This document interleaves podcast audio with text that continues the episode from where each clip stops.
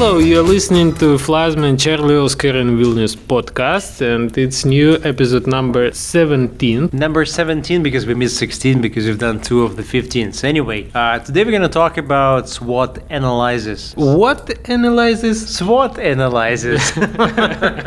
Okay. Uh, SWOT, what uh, this stands for strength, uh, weakness, opportunities, and threats. And this is uh, one of the techniques that you can use to evaluate your project. Analysis with great history. I've read about it a little bit, but uh, never mind, you can find it in Wikipedia. It's since uh, what 1960s, or Yeah, yeah, something like that. It's more than half a century. so it's older than uh, games development. yeah, but you can still use it for game development. Okay, you can also use it to evaluate a potential wife or husband. Yeah, absolutely. okay. So uh, this is a business technique that you use to um, highlight certain areas that you need to take better care of. And the first time I met this was when I started to work with Disney Interactive. And Okay, it was were- their idea to, to make it. Yes, I worked with a brilliant Italian business development guy, and he once came over to Moscow and he said, "Okay, let's launch the new game. Uh, let's do this what?" And then he took a page, he split it into four parts, and then he wrote down different things in different parts. And I thought this is great. Uh, and starting from that point, you're using it for every game. I'm using it for difficult situations where you need to find the reality. I mean, you need to have an honest evaluation of your, your project. When you should make SWOT analysis for the game? Before development, during development, near finishing? I think you should start before. For example, uh, we can look at Message Quest by, by Masha. Yes. Yes. Uh, if they would do this sort of analysis right now, I believe they will uh, see that there is a lot of threats and not so many opportunities. Mm-hmm. And maybe they will say, okay, you know what? We should do a different game. Because this is what you should do to understand whether or not your game makes sense. So, so I suggest first we start with an example of, let's say, VHS story, and then we continue with the Train Valley, your own game. Okay, let's uh, let's describe this four. I don't know. Four fields on the page. I mean, Yeah, okay, so so guys, if you're developing your own game, what you should do is you should take a page and you should split it into four equal parts, and then you should write trench. Weakness, opportunity, and threat. These are the four different parts of the page. And in strength and weakness, you write certain things which you cannot change. So, for example, Alexei is a good producer and a designer. He has a lot of experience. Thank you, so Sergey. If I have him on my project, I will say experienced producer with design experience as well, so he knows the whole pipeline of you know from scratch to launching the game. Okay. If I have a not so good artist and I don't have any option to hire another, then I'll put this in weakness. Or I'll put in weakness, for example, we have no money for music, for custom music, so we're gonna use uh, free music. It's gonna be weakness. There is no way around it. I mean, I cannot fix it. I cannot change it. It's it's a given. Yeah, something initial and something frozen that you can change. Yeah. Or for example, if I uh, decide to make a game in the genre of quest, like a message quest, Okay. then this is a weakness, I Oh, think. really? Because this is not a mass market. There are very few uh, developers of Quest who are making any any money. Okay, genre is uh, would be strange weakness anyway. Yeah, but it's fixed. So, Yes, for example, yes. if you're making a shooter, you know, you cannot change this fact. So it's either your strong point or it's your weak point, uh, or it's something in between. Strong point Call of Duty, weak point Call of Duty. okay. The opportunity field is something where you put uh, certain uh, things that you can use to your advantage if you use them, and um, if you will not do anything active in this field, then you're not gonna benefit from it. So, for example, your game, Train Valley, it has the opportunity to appeal to this very active audience of people who love trains. If you offer something they like, you're gonna sell, you know, one copy to every guy in Germany who likes trains. If you do something to get them, Yeah. you will get this opportunity as a plus. So, for example, if you if you do a great train game and if you bring Train Valley to um, let's say to Gamescom, what's the name of the uh, Spielwarenmesse in February? Yeah, this month actually, and to to similar uh, conferences and shows, then you will reach this audience and boom, you'll sell I don't know hundred thousand copies in Germany. If you don't do this, it will not happen. Opportunity will be lost. Lost. Yes. Forever, like tears and rain. Okay, and the last field is um, A threat. threats. Okay. So, for example, you're doing, uh, I don't know, you're doing a game similar to Heroes of Might and Magic 3, And here's My Magic 3 gets relaunched in HD in the same week. Boom. Or uh, you're doing a certain game and somebody else is announcing a similar game. You're doing a vampire zombie game or whatever, and somebody else is doing the same thing. It's a threat. So you have to address it. Uh, another threat, for example, is that our friend who's making a game called Skyhill, he has a threat that his current positioning of the game uh, implies that this is a horror game. And When I spoke to him last time, he said this is a, a not. This is dungeon. This is rock. This is different style of game. no, but but still there are some horror aspects. Yeah, maybe, but, but the threat is that people like me will perceive it as a purely horror game. They will wait for Like horror and will never get it. Yeah, or if you take uh, Tiny Bank Story, Okay. people thought this is a quest, but it's more of a puzzle. Yeah, yeah. So, so this is a threat. Like if you don't, you know, explain yourself. Anyway, let's take two projects. Uh, you guys should go and check first of all Train Valley. It's on Greenlight. I mean, it, it passed Greenlight, but it's there, so you can see the certain game that we're talking about, and then you should look at uh, VHS Story, which also recently passed Greenlight. Yep. Let's talk about the strong points of your game, Train Valley. Uh, first of all, h- how much are you going to charge people? Uh, nine ninety nine. Same for VHS Store. I think this is a very good price point. It means that people who will spend that sort of money, they will not expect much. I mean, it's the money that oh come on, we just had lunch. It's, it was Okay, it's more comfortable expensive. price Yeah. for indie game. It's a comfortable price that you pay to discover something new and interesting, and if you don't like it, you don't feel guilty that you spend that much money. Okay. So this is a strong point, definitely. If you would be selling something for 19.99, that's a whole different story. The same for VHS, right? So Uh, big price will be weak point, right? Yes, it'll be a weak point because you will need to convince people to a higher degree in order to spend money. To buy your Bentley. Yeah, or you can put it into threats and say, because of the high price, I need to go above a certain level of conviction to sell that game. Okay. The uh, second thing is how how how much content is in your game? We have 18 levels and we have three episodes for six level per episode. Okay, so I, I don't know how long do you play one episode, but it sounds like pretty good amount of content. I mean, how many hours can you play? Well, it's about 10 minutes per one level with a high range of replayability, so I guess it will be about uh, three, four hours. Mm-hmm. Okay. So since you have replayability, since you have different achievements, since you can replay the level to let's say maximize uh, your victory points, that's a pretty good number of. Uh, if you look at VHS Story, they have non-linear stories, so you can go back and replay it. You can train, you can try different quests, so it's the same story. The uh, next thing is um, you have three different seasons, right? Yeah. So I can play like I have change of scenery, change of Yeah, setting. it's uh, Russia, USA, and Europe. Okay, so it's different from having 18 levels just in the USA or 18 levels just in Europe. Yeah, yeah, new new episodes mean new trains, new uh, locations, new environment, and so on and so on. I would take this as a strange uh, for the reason that if I want to play in Russia, I will still buy your game based on the six levels or three levels that you have. If I want to play USA, same story. If I would only look at the game that offers Germany, and if I don't like Germany, then you know I will not really buy. So, so that's a good point. The next thing is uh, you're gonna come out on PC and Mac. Yeah, it will be a multi-platform. It will be PC, Mac, Linux, and maybe uh, some mobile, because it's Unity, and we'll think about it. Okay, so the same story about uh, VHS Story. The same story about VHS Story. Huh. uh, they're coming out on PC, Mac, and Linux, which uh, means that they're not really dependent on PC only or Mac only or anything. Uh, the next thing is, I, I think your title is pretty good, Train Valley. There's Why? no, there's no doubt that this is a train game.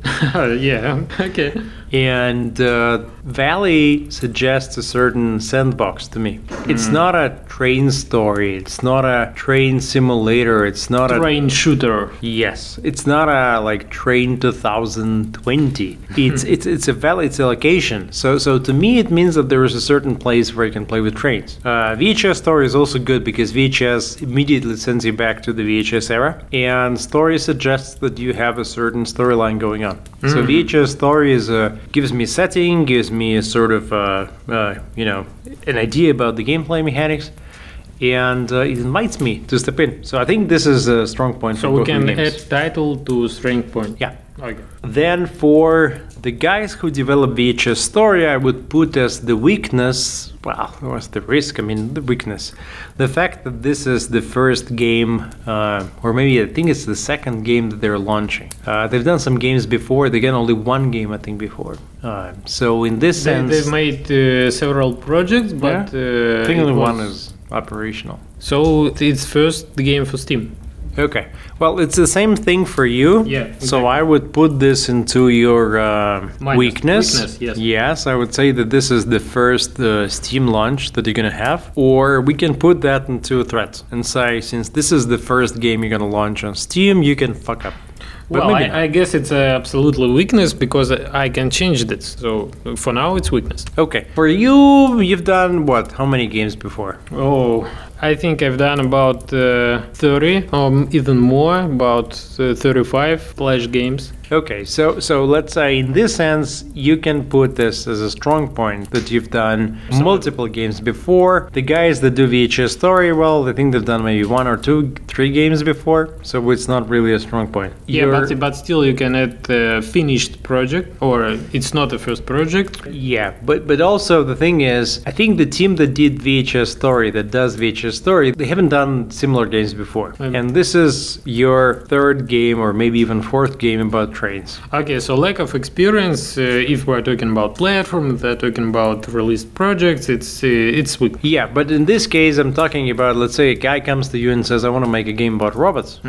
And on one hand, you have a guy who says, This is going to be my first game about robots. And on the other hand, you have a guy who says, I've done four games about robots before. This is going to be my fifth game about the same setting. That's a big difference because the guy did the robots. He knows all the problems. Like, you know, you cannot animate them this way or that way. He knows how to make sounds for robots. But it can be weakness too, because uh, what new can he add to this setting if he made he- four games? Well, if he made four games, it's probably because they were successful. Otherwise, he's gonna be dead or out of business. Okay, it depends. Yeah. Well, the final thing that I'll put as a strong point for you is that you have a pretty good standing in the uh, community, in the development community. Uh, you've been presenting at different conferences, at DevGAMM and Casual Connect, so people know you. So when you will approach people with your trailer, a lot of people will uh, share it, and a lot of people will help you because of the previous experiences with you when you helped them. So that's definitely, let's say, credit to yourself. Uh, you will be able to go to people and say, hey, remember me? Remember we've met in Belgrade or in Kiev or in Moscow and, and I showed him a game. Um, while we are coming out, could you please help us? It's, it's a strong point, definitely, because it's something that you can use uh, because of your previous 10 years. You know, if you if you work with Lerica and DevGAMM for five years, then you, you get some strong points. Okay, so if you're well known in some community of developers, it can be a strong point. Yeah. And now let's talk about the weakness. So your first weakness is the fact that you don't have anybody doing PR for you. Yeah, they have no per person in our team. So you're you're a producer, you're a designer, you're handling everything. You Yeah, we have good uh, programmer, superhero 3D design, and we can even make some video trailer, but we don't have PR guy. okay? I think it's the same as true for the guys behind VHS Story. I would also put as the weakness their name. You mean game? team. Do Game, you game- remember? Game Jam? Yeah, because Games Jam is, is an event. It doesn't look yeah, like yeah, a it's not, studio not to a me. studio. Yeah. So everybody is gonna either forget it or uh, make a joke about it, like they've done in uh, Rock Paper Shotgun this morning. The second problem that you have, but they don't have, is you work as a distributed team. You're all in different cities, yeah, yeah, yeah. and the guys from VHS Story they're in St. Petersburg. Yeah, it's it's better. Especially because it's the cultural capital that uh, is against uh, LGBT community and everything. I will cut it off. So, so you work in a distributed team. What this means is that if something bad happens, you cannot just get together at one in the morning, sit around the table in the office, and make a solution. Yeah, and we have time shift between our uh, time time. What's the time difference? Four hours? Three, three hours. Shit, three hours is a lot. Yeah. So, so that's the big point for you. Like, you cannot, if if you launch the game and there are 50 bugs, you cannot just go to the office, lock yourself, and crunch them out. But they can. Yeah. So it's their strong point and your weak point. The second thing, well, the third thing is that you're going to launch without any marketing money. Mm-hmm. Yeah. So you're not going to GDC, you're not taking a booth yet at Gamescom. You're not hiring a PR agency because that costs money, and you're putting money into developing the game. Yeah, first of all, we need to have got some millions and then. No millions, come on. The guys uh, behind the VHS story probably are the same. Like they're not going to, you know, Yeah. not like uh, Charlie Oscar is going to, you know, spend millions and trillions, yeah, yeah. trillions, trillions, and we're going to put gremlins on the moon. The next weak point is that both of your teams, and this is also relevant to me, you know, we're not native speakers of English language. Yes, we're not native English speakers. Not native at all. And when we're gonna talk to the media, shit, it's gonna sound like we are from Germany, from Iran, from France. This is always a disadvantage. Yeah, Always. it can be a problem. We need You to spend can- more money on proofreading of our English text and maybe proofreading of our PR. I think I think because this is the weak point, what this means is that you're going to screw up anyway, and I'm going to screw up anyway, and they're going to screw up anyway. So even in Rock Paper Shotgun, they were commenting on the weird translation of VHS story. So it's already obvious from the demo and from the materials that this is the case. Or I can tell you there was a Kickstarter project for a Minsk-based game about drug dealers. Yeah, yeah, yeah, I remember. And and I opened the web the, the page of Kickstarter and I was almost crying because you know you have like basic mistakes in the language. And, yeah, and- it's and it's not a pleasant thing. Then you you, you made it. it's even in my I mean, I I have quite okay English, but even in my text you can see problems. And when people look at this and they're wondering if they should give you money, it could yeah, be absolutely. a turn off. It is just a fact. We're not native English speakers, and the, this is weak point. Yeah. The next thing is you have no connections to mainstream games media. Mm-hmm. I just spoke to the editor of uh, Eurogamer, but on a different issue, not about my game. And I think if I would have had one big game under my belt, then I would be able, like Jakub Dvorsky, to call up some important people and say, hey, we got a new game coming. And everybody will write about it. At four o'clock in the night. Yeah, but as things are for you, for for VHS guys, for me, with our games, we're going to be emailing people and saying, "Hello, we're developing a game." I'm cute indie game developer. Yes, you haven't heard about me. Could you please cover my? Uh... But we've got great game. Now let's talk about the opportunities. So the first opportunity for you is that you're doing a very focused game. Okay. Uh, it's about trains. Yeah. So VHS is probably a game about nostalgia and and, and 80s and Yeah, 90s. about action, action hero. Yeah. I'm making a game about steampunk. That's Really? It- it's, it's it's a Victorian steampunk. So so uh, it's it's opportunity because when I Google, I find a lot of resources and people looking for steampunk. When you Google, you find a lot of people interested in trains. Yeah. It's much easier than doing a shooter or doing a, a quest. We're talking about niche, right? we're talking about a particular subject that most of our players will be interested in. Yeah. So if you like trains, if I like trains, I'm gonna like your game. Most probably, that's a good introduction. If I like uh, steampunk, I'm gonna go and check out my game. If Yeah, I but- like uh, pixel art and 80s and 90s, I'm gonna go to VHS Story. This is what pulls me into VHS Story. It's the looks, the you know, the Yeah, yeah, recognition. yeah, yeah, and the pixel art and the chess and the, all that stuff. The next thing that you've got is that you have been greenlit and you got 10,000 people who voted for your game. So when you will push out uh, an early access version of your game, these people will be notified. This is the big reason and the big thing why you have to go to Greenlight because it gives you the community. Because We it gives you should we should make one more episode about Greenlight. I and guess. red light after Amsterdam. yeah, yeah, absolutely. So the same thing goes for uh, VHS Story. They had 200 comments. I actually wish they would spend more time in green light. Yeah, they were greenlit after five days, and they can have a lot of lot of comments, a lot of upvotes, but still they were too too quick. Yeah. And like in sex, it's not good.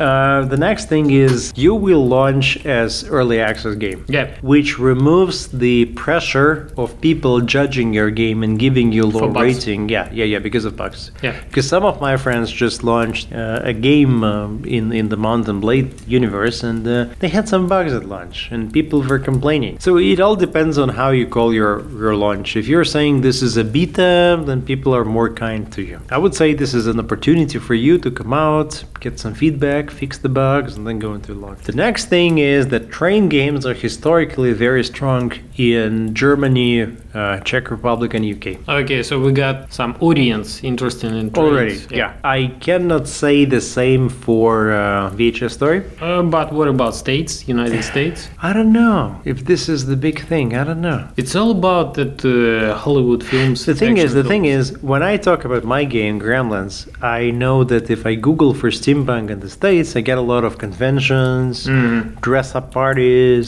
things that people sell. Yeah, by the way, if we're talking about um, steampunk, what is the most interesting? American. American market, yeah. Okay. But if I talk about VHS story, I don't even know the word that I should Google. Like, what should I Google for? For you, easy. Okay, trains, trains, train games. For me, steampunk. For them, Action, action movie. I don't know. Action movie, okay, you get Interstellar. Yeah, some nostalgia.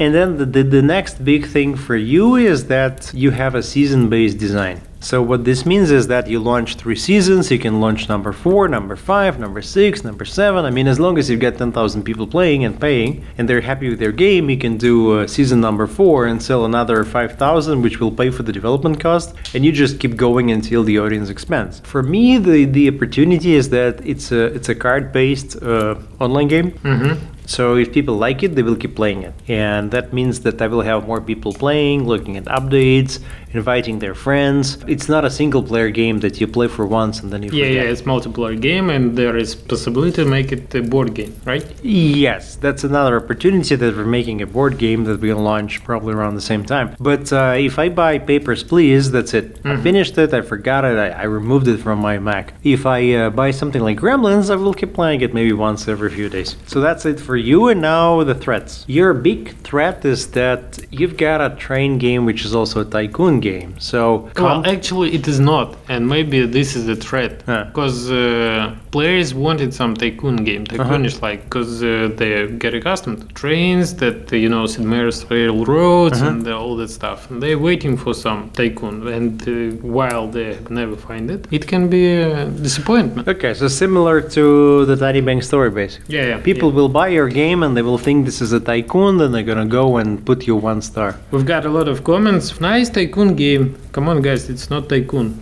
but maybe you will make it tycoon or. Okay, this is this is one of the threats. Yeah. Yeah, you have to be very careful in positioning, in explaining what kind of game you're making, so people don't uh, buy it uh, mistakenly. Because if they do, then okay, you get the money, but then they go and uh, Yeah, yeah, yeah, and comment. complain. Yeah, I think the threat for VHS story is that it's not always easy to understand what kind of game this is. Yeah, maybe the player is waiting some more action. Is it an action game? Is it a quest? Is it? I don't know what it is really. Uh, actually, then they see fighting sense there. Uh, they're not waiting for some manager. Yeah, exactly, like Time Manager. So I like the visuals a lot, but I still don't understand what the you're doing there when you're playing it. The second threat for you is that your visuals are very nice, like in the Moss Market style, Mm-hmm. but not similar to what I expect from a hardcore game or from a tycoon game, from a complicated game. So when I look at you, I'm looking like, "Hmm, this is another farming too game." casual, maybe. Yeah. Yeah,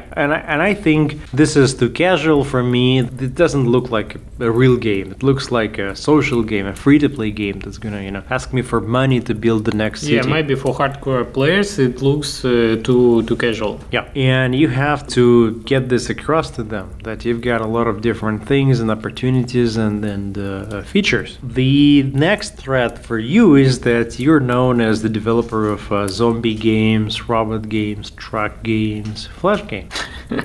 a lot of And stuff this behind is me. this is different. This is different. So people will Google you and they will think, ah, he's done some Flash games before. This is just another Flash game, but launched on Steam. Well, actually, I don't think that Flash background is uh, something obviously bad. We all remember Super Meat Boy, and so it wasn't a problem actually. We know that Super Meat Boy was a tycoon game, tycoon meat game. Yeah, but what's the problem? I It think if you would be Flash- doing a zombie action game, there'll be no problem. You're switching to, uh, let's But- say, but I've- heavyweight genre. But I've made train games before on Flash, and there was the same genre. I Okay, don't- I, don't see any problem okay. here. I think you just have to explain that this is your biggest game, that you've been developing it for four years, on and off, on and off. Of course, Mm. not always full time, but uh, it's been in your mind, and you have to explain that this is something uh, different from the previous games. This Yes, is not yes. the free flash game that you can play for ads. And this this is how SWOT analysis looks. Okay, we're making this analysis. We're writing down strength, weak points, opportunities, and threats. And what uh, are we going to do after? Shoot ourselves. Nice try. Cancel the project or whatever. yeah. um, what you're doing is then you're trying to address the threats and you're trying to circumvent the weaknesses and you're trying to highlight your strong points and uh, use the opportunities. So for you, using the opportunities means that, let's say, if you have a green light community as an opportunity, then it means that you should create a special message, you should address them, you should post an update for them, you should handle them properly. If you're talking about, let's say, this game being strong in Germany, uh, Czech Republic, and the UK, then you should definitely launch German version day one. Okay. Your Czech version will cost you 500 euros, but if you invest, you'll probably sell 2,000 euros worth of games there in the first month. So that kind of prioritizes the localization issue. You know, should you do Spanish or, or, or Czech or German? Definitely German, then Czech, then everything else. Mhm. In terms of threats, you know, we know that some people may mistake your game mechanics, so you should work very careful on positioning, on writing the text and rewriting it and testing it on your friends until you know what you're talking about. The same for VHS guys. Uh, they should send a short description of the game to 20 different friends in different countries and then ask them, what do you think this game is about? And then listen to what they say and fix any misunderstandings they find. And then if you're looking at your weak points, for example, you have no in-house PR person, that means that you have to be the PR person. That means that you have to find the time for it. One day in a week. Yeah, or half a day on Tuesday and Friday or something. Like you have to, I don't know, put it in, in front of yourself that 20% of your time is now dedicated to communication, to PR, and this is not something that you have to suffer through. It's something you must do because the game must launch and must reach the audience. Uh, if you're lucky looking at uh, something like you have no marketing budget, you have to identify the shows that um, invite developers for free. Okay, so when you have uh, written down all this stuff, you need to know and talk about your strong points. You need to know your weak points and work on it. And uh, you trying to use that opportunities that you can use, and uh, you trying to work with threats to avoid it somehow. Yeah, yeah. And the thing is that the market will know your weak points anyway. Like, there's no question about it. So it's better for you to find it out yourself than to let the market come back to you and say, hey, you know what? We, we didn't understand this and we didn't like this and we didn't like this and so on and so. So if someone like our friend Dmit would um, do the same analysis for Braveland, Okay. he would probably highlight something like this game can can be uh, not so well received on Steam because it looks like a mobile game. And as one consequence of such action, maybe he would prefer to launch first on mobiles than on Steam, or first on Steam than on mobiles. I mean, make some changes to his strategy without changing the production cycle, without changing the uh, the game, you know. But but introduce certain changes that will be uh, beneficial to the project. Okay, so you're writing it down sincerely and you're making some uh, actions after that. Exactly. You take some action. You Yeah. take some action. Okay, good. So that was a very nice 15 minute podcast. The time, you know. For 30 minutes. Two minutes in Vilnius is like one minute in Russia. Okay, so we. Um, We will speed up this podcast and now we'll analyze this. Thank you very much for listening to the podcast. That was a 15 minute podcast. Thank you very much. We'll come next okay, later we will try to, to make it 15 minutes, but for now it's 30. The next topic of this podcast is the 15 minute podcast about localization. Yeah, we're waiting for your questions. Maybe you can also have some podcasts in English. so thank you very much. Please uh, leave us some comments and your questions there, and we'll try to answer it. we'll, we'll try to answer question. Goodbye. Very, very.